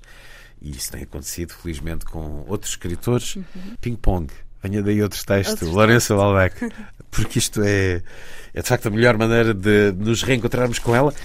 Então, é, é uma crítica que, que a minha avó fez no 1 de janeiro, na rubrica Par e Ímpar, a um filme de Manuel de Oliveira, que estreava na altura. Portanto, o texto chama-se O Meu Caso, que é o nome do filme. Uh, o filme O Meu Caso é exemplar. Não há melhor cenógrafo de tão bom gosto coreográfico, de tão perfeito conhecimento do essencial. A arte de Manuel de Oliveira oprime-nos pela sua exorbitância do essencial. Em O Meu Caso, ele atinge uma mestria que dificilmente se perdoa. Os três quadros do mesmo tema completam a obra. É bem sucedido com os atores, com a música, com a cor e a ideia-chave, muito regiana, muito calculada no jogo das paixões, é então um jogo, um dos mais belos versos de Régio, herói daquela história atroz que Deus e eu sabemos, serve de ponto para o remate de O Meu Caso. O olhar de Agostina, que era assim, era sobretudo sobre a literatura, cinema, as diferentes artes, as viagens, o olhar sobre quem passava na rua e há também literatura, ficção. Há contos aqui. Há alguns contos. Eh, refletiu sobre isso, porque, eh, sendo colaborações para a imprensa, uhum. tem uma natureza eh, ficcional. Uhum. Poderão sair depois isolados num uhum. outro volume, se não saíram já. Sim, isso, isso foi, foi pensado no início, falado. Uh, mas realmente o objetivo era uh, juntar uh, os textos que a minha avó tinha publicado no suporte que, que fosse a imprensa hum, e não, hum. não catálogos e não. Um, quer dizer, os prefácios não poderiam entrar ou, hum. ou conferências. Portanto, aqui o que importava era o, o suporte jornal ou revista que chegasse ao, ao grande público. O, os contos ao grande público, enfim, tudo chega ao grande público de uma maneira ou de outra. Sim, mas, de uma forma mais perene, não? Exato. O, os contos, eu acho que era hum, essencial incluí-los porque foi justamente dessa forma que, que a minha avó começou a publicar com a imprensa. Portanto, o seu primeiro contacto com, com os jornais foi com os contos no Diário do Norte. Foi assim que se apresentou Uh, nos jornais. Portanto, verdadeiramente mais como escritora do que como cronista ou como observadora da realidade Sim. e num tempo em que Uh, as mulheres teriam até mais dificuldade de se assumir como uh, leitoras dessa realidade, da sociedade, cronistas, enfim. Aliás, uh, até assinava Be conto por Bessa Luís, Bessa Luís no, um pouco início. para ocultar o género. Exato. É um extraordinário trabalho disponível com a edição Gulbenkian. Vamos escutá-lo numa das crónicas para a rádio, nesse outro livro, publicado no final de 2016, As Crónicas da Manhã, com uma leitura tão segura, tão senhora de si, como uh, sempre foi timbre dela.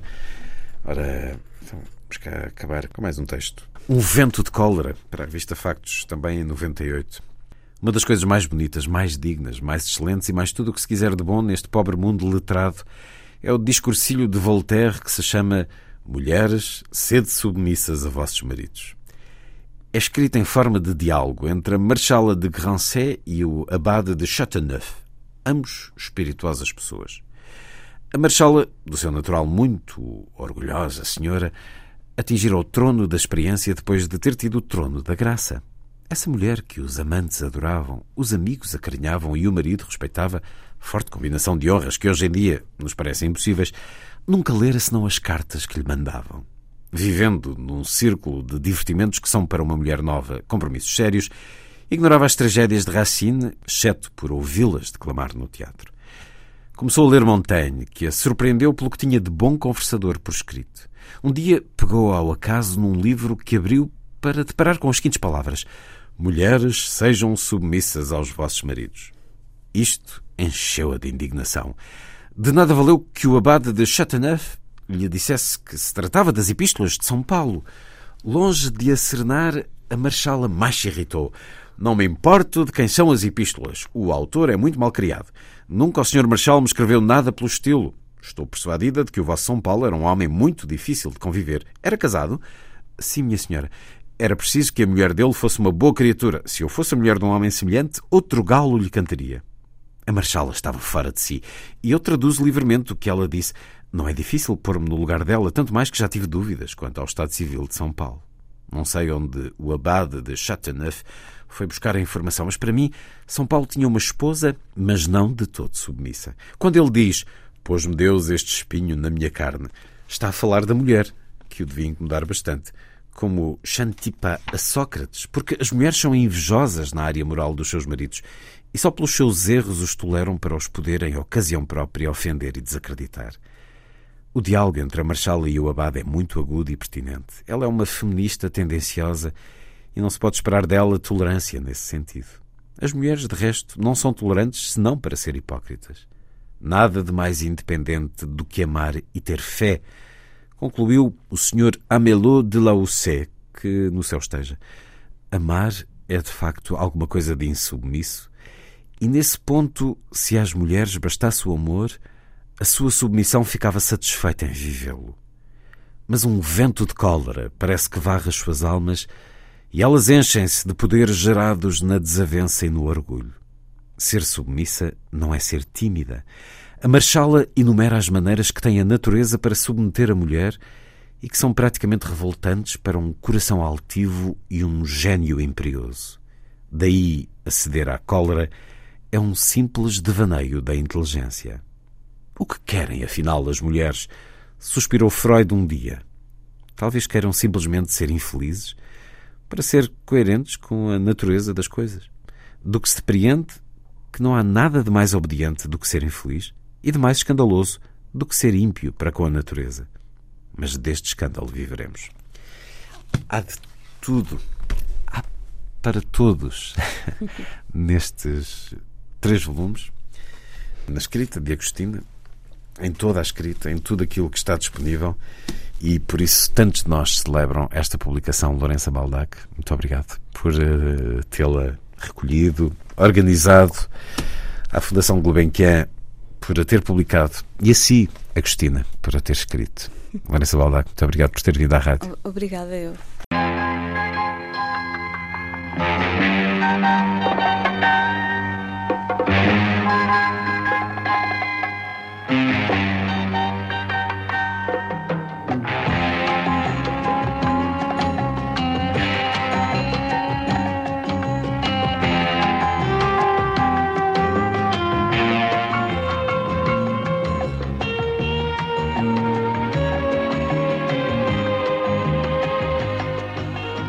Crónica da Manhã.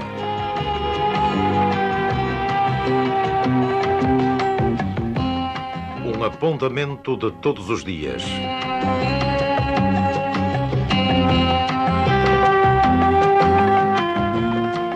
Hoje temos a presença e a palavra de Agostina Bessa Luís. Todos os anos, por esta altura, quando me pedem que escreva alguma coisa sobre o Natal, reajo de mau modo. Outra vez uma história de Natal. Que chatice, digo. As pessoas ficam muito chocadas quando eu falo assim. Acham que abuso dos direitos que me são conferidos e os meus direitos são falar bem, assim como para outros são falar mal. Uma vez, em Paris, um chofer de táxi, desses que se fazem castiços e dizem palavrões para corresponder à fama que têm, entre os turistas, aborreceu-me tanto que lhe respondi com palavrões também. Ditos em francês, a mim não me impressionavam, mas ele levou muito a mal e ficou moado. Como se eu pisasse um terreno que não era o meu e cometesse um abuso. Ele era mal criado, mas eu eu era injusta. Cada situação tem a sua justiça própria e isto é de uma complexidade que o Código Civil não alcança. Mas dizia eu, outra vez o Natal e toda essa boa vontade de encomenda. Ponho-me a percorrer as imagens que são de praxe, anjos, trombeteiros, pastores com capotes de burel, meninos pobres do tempo da Revolução Industrial Inglesa, pobres e explorados, mas, entretanto, não excluídos do trato social através dos seus conflitos próprios, como se pode observar nos livros de Dickens. Atualmente, as crianças estão mais isoladas de um processo de libertação adequado à sua normalidade. Não há qualquer lógica entre o pensamento que elas sugerem e a ação que lhes é imposta. Mas isto são considerações de Natal confessem que preferem uma história, uma coisa leve, talvez um pouco insensata e graciosa. Pois bem, vamos falar de pastores, por exemplo. Um amigo meu passou uns dias na Serra da Estrela para se curar de uma depressão, uma dessas doenças que são produzidas pela sociedade burocrática, onde todos se destroem em boa, em boa paz. Cuidou ele que a solidão e a vida rude o haviam de transformar. Mas o sofrimento que não é disciplina nem necessidade torna-se em crítica mesquinha. Ele andava pelos montes com ar de censura e escândalo, perguntando às pessoas como podiam viver sem ir ao teatro e sem comer costeletas panadas, como podiam lumiar-se com azeite e deitar-se ao sol pôr para não o gastar.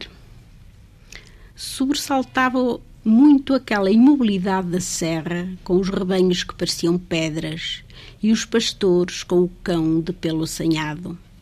Sentava-se ao lado deles e, e travava a conversa. Olhe lá, você nunca sai daqui? perguntava. E o pastor respondia: Eu não, senhor. E então, não se aborrece? Eu não, senhor, tornava o homem.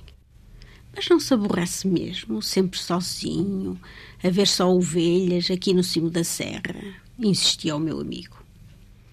Então, um dos pastores, apertado naquele inquérito, fez um esforço para compreender a desordem que provocava no espírito do homem da cidade e disse, apontando com um ligeiro movimento do queixo as ovelhas: Ah, elas às vezes bolem. Queria desculpar-se. Se o conseguiu ou não, não sei. O meu amigo não andou muito tempo por lá. Deu um jeito num tornozelo e tiveram que o levar de Padiola até à localidade mais abaixo, onde arranjou melhor transporte para o hospital. Disse daquilo cobras e lagartos. Também é preciso ver que não era um homem para grandes descobertas.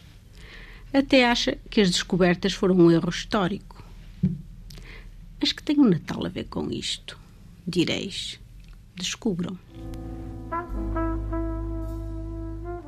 Agostina Bessa Luís e as suas Crónicas da Manhã para a Radiodifusão Portuguesa em 1979, 40 anos depois, Lídia Jorge, numa das suas crónicas, em todos os sentidos, para a Antena 2.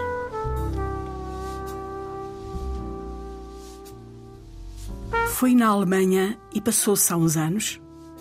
Mas neste momento ainda estamos frente a frente. E este é um comboio para Hamburgo. A carruagem está repleta de passageiros de olhos descidos. Agora atravessamos uma planície pelada. Agora a planície enche de árvores.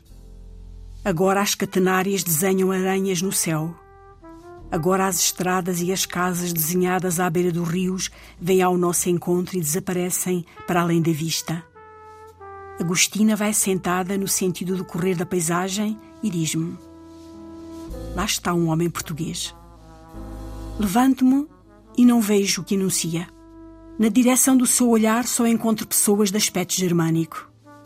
Nem um único bigode escuro, um olho preto, ninguém com o porte sumido próprio de um rosto luso.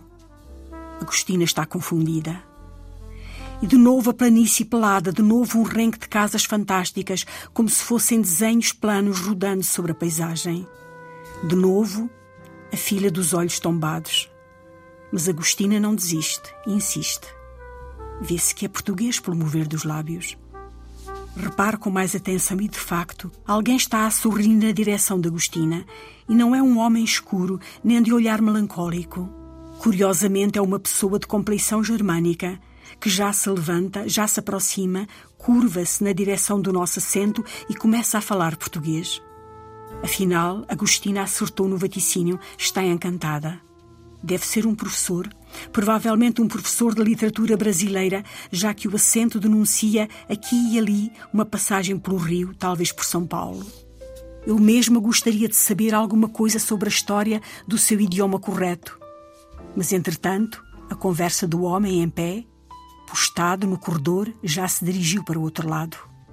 O homem reverencia Agostina, fala calmo e claro, como se desenhasse palavras no ar, ali dentro da carruagem. Encantada, Agostina escuta. Claro que é reconheci de imediato, como não, e já agora gostava de obter uma informação. Dá-me licença? Agostina dava licença. O passageiro prosseguia todo inclinado para o banco. É verdade que chegou a encontrar-se com Ana Akhmatova e confirma que ela lhe perguntou com quem a sua escrita se parecia e que a Agostina Bessa Luís respondeu que se parecia com Dostoiévski e que a vaidosa ficou desiludida? Claro que a Akhmatova não percebeu que era apenas uma gentileza sua. Para a cultura eslava, não percebeu. O homem estava curvado sobre o banco onde Agostina permanecia sentada, risonha, divertida, com a situação, a responder baixo com acenos de cabeça, a completar com pormenores um relato que afinal tinha andado de mão em mão até chegar àquele homem que a visitava naquela situação extraordinária. Cada vez mais solícito o homem. Pois foi pena que tivesse respondido assim, muita pena, porque a senhora, literariamente falando, não tem ascendentes legítimos. A senhora bebeu de Goethe, bebeu de Kafka, bebeu de Musil e é diferente de todos eles. Porquê o Dostoiévski? Porquê? Possuo todos os seus livros alinhados na estante. A senhora não precisa de parentes, nem de formatos. A senhora escreve como ninguém. E o homem germânico, de fala portuguesa, de acento lusitano com toques brasileiros, arredou-se para que o carrinho dos mantimentos passasse. O carrinho passava com os seus empurradores e Agostina continuava a escutar, divertida. O homem germânico disse: O seu talento é feita de versatilidade, velocidade, multiplicidade, invenção, opulência. Toda uma orgia genesíaca que varre os seus milhares de páginas com um sopro entre o hiperlúcido e o ébrio e envolve de genialidade todos os géneros a que se dedica. Mas chegando aí, Agostina começou a sorrir de outra forma. Pois está muito bem, disse ela. Agora o homem fazia o elogio sentado, mesmo em frente, porque alguém se tinha levantado do lugar. Tinha pedido licença e falava manso, com conhecimento de causa, recuando até a Sibila e saltando para o bicho da terra e logo indo até o mosteiro e Fanny Jovan e Valabrão e por aí adiante. E Agostina, a pouco e pouco, começou a ficar desatenta, a olhar em volta até que disse: Sabe o senhor, Deixámos passar o carrinho e estamos as duas cheias de fome. O homem germânico levantou-se de um salto, olhou para o relógio, penalizou-se por ter interrompido o nosso sossego, ter deixado passar o carrinho. Agora ter-se-ia de ir ao bar, mas ele não queria que Agostina Bessa Luís se dirigisse ao bar. Aquele comboio era um transporte seguro e, no entanto, sempre fazia safanões e depois ter-se-ia de comer em pé, com a carruagem do bar completamente atafolhada de gente àquela hora da tarde. Mas ele, penalizado, de frente, ia já resolver a situação num abrir e fechar de olhos. Ele mesmo iria ao bar comprar umas bebidas e umas sanduíches. O que desejávamos? Água, com piques ou sem eles, com pão preto ou pão branco, salame ou queijo de barra, salada verde ou vermelha e copo ou palhinha, com palhinha, claro. E nada de dinheiro, ele tinha todo o gosto em oferecer aquele lanche à Agostina Bessa Luís e à sua acompanhante. E agitado, cumpridor, sorridente, dirigiu-se ao seu próprio lugar, remexeu nos seus sacos, nos seus casacos e desapareceu na direção da carruagem bar. Por sua vez, nós arrumámos os jornais e preparámos-nos para lanchar. Mas Agostina disse: este tipo não está a dizer a verdade. Acho que é um português que se naturalizou alemão. Não estou a ver um alemão desenvolver este arrazoado desmedido. Um alemão não cumprimenta de longe, daquela maneira. Não mostra emoção, é um disciplinado. Entretanto, olhávamos para a carruagem e víamos os cabelos loiros, os cabelos palha, os olhos fechados dos passageiros. Quando o homem voltasse com o nosso lanche, iríamos querer saber onde vivia, o que fazia, porque estava ali. As duas unidas na suspeita, pretendíamos despir aquele homem do seu anonimato. Afinal, era injusto, dizia Agostina. Os leitores sabem tudo sobre nós, nós não sabemos nada sobre os leitores. Naquele caso, iríamos equilibrar a situação assim que o homem aparecesse na porta ao fundo. Entretanto, lá fora, Corriam árvores, rios, castelos, outeiros, casinhas enfileiradas como nos livros das fadas, catenárias desenhando rendas de aço pelos ares, e o homem não vinha. Passaram vinte, trinta minutos, três quartos de hora e não vinha o homem. O que teria acontecido? Sobre o seu assento, a gabardine dobrada. Vá lá ver se o homem está no bar. Talvez tenha encontrado o candaré ou o kundera e esteja entretido a fazer-lhes o panegírico. A cautela traga as sanduíches, disse a Agostina. Fui. No bar o homem não estava. Nas carruagens intermédias também não estava. A gabardine continuava ali dobrada sobre o assento. O comboio não tinha parado. Entretanto, a tarde avançava para a noite, as árvores desapareciam, as casas tornavam-se vultos, o campo sumia-se, as estradas eram filas de luzes paradas, pontuando as luzes corridas dos carros. De onde em onde iluminações, uma povoação que se aproximava rodava engolida pelo escuro. À nossa volta, passageiros solenes dormiam e a gabardina além, pousada sobre o assento. Ter-lhe dado uma coisa ruim, estaria escondido num WC. Teria passado a uma carruagem longínqua de propósito para nos pregar uma partida? Agostina disse: Vai ver que é um espião que anda por aqui o melhor é esperarmos. Ele há de vir, mais que não seja por causa da gabardina. E, entretanto, o comboio avançava planície fora, entrava nos subúrbios, nas luzes da cidade, nos milhares de carris, nas grandes bocas das estações, nas plataformas corridas e os passageiros levantavam-se, procuravam as bagagens, encaminhavam-se para a saída. Nós só haveríamos de sair depois da gabardine. Tínhamos os olhos num lado e no outro, o olhar na plataforma onde nos haveria de esperar a Karin von Schweder Schreiner. Sim, lá estava a nossa amiga a acenar. E de repente, um assombro. Um outro homem levantou-se da janela placidamente, pegou na gabardina, vestiu-a e colocou-se na fila de saída. Acabava de desaparecer o único objeto que nos ligava ao homem o que queria dizer que o lusitanista havia saído definitivamente da carruagem na altura em que se dirigira ao bar. Como proceder? Arrastávamos conosco as bagagens. Ao fundo, dois hospedeiros vigiavam a descida. Deveríamos falar-lhes? Fazer-nos entender sobre o que nos havia acontecido? Alertá-los para o provável desaparecimento de um passageiro? Alguém que havia reconhecido aquela escritora e lhe descrever os livros, a elogiara, a incensara, a fizera da família de Dostoiévski e Kafka, mais do que todos eles, e depois havia desaparecido do interior do comboio com a promessa de duas sanduíches? Não faça isso, disse a Agostina. Quem vai acreditar em si? Como prova dessa conversa, nem ao menos dispomos de uma gabarda inesquecida. Mas foi já perto da porta, encavalitadas nas malas de rodas, que a Agostina concluiu. Isto só quer dizer que temos de continuar a escrever. Está visto que nem a grande nem a pequena intriga estão resolvidas. A coisa concreta a gente abomina. Policiais são para o pobre do Simenon, coitado. E quando a sua mala passou para as mãos da Karin e nos pusemos a caminhar pela estação de Hamburgo adiante, Agostina Bessa Luís começou a rir com gosto.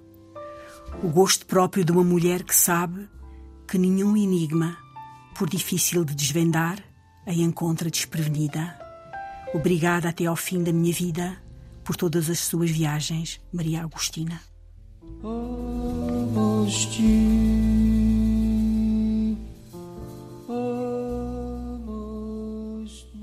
Lídia Jorge e uma crónica intitulada Agostina como Ninguém.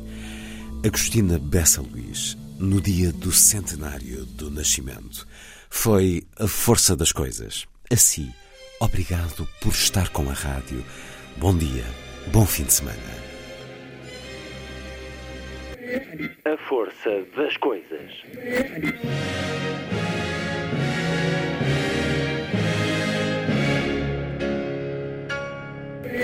Welcome to the 109th last night of the proms.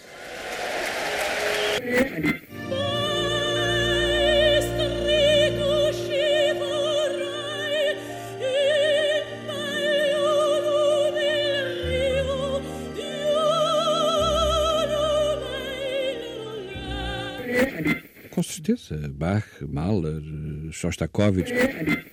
Um programa de Luís Caetano. Então,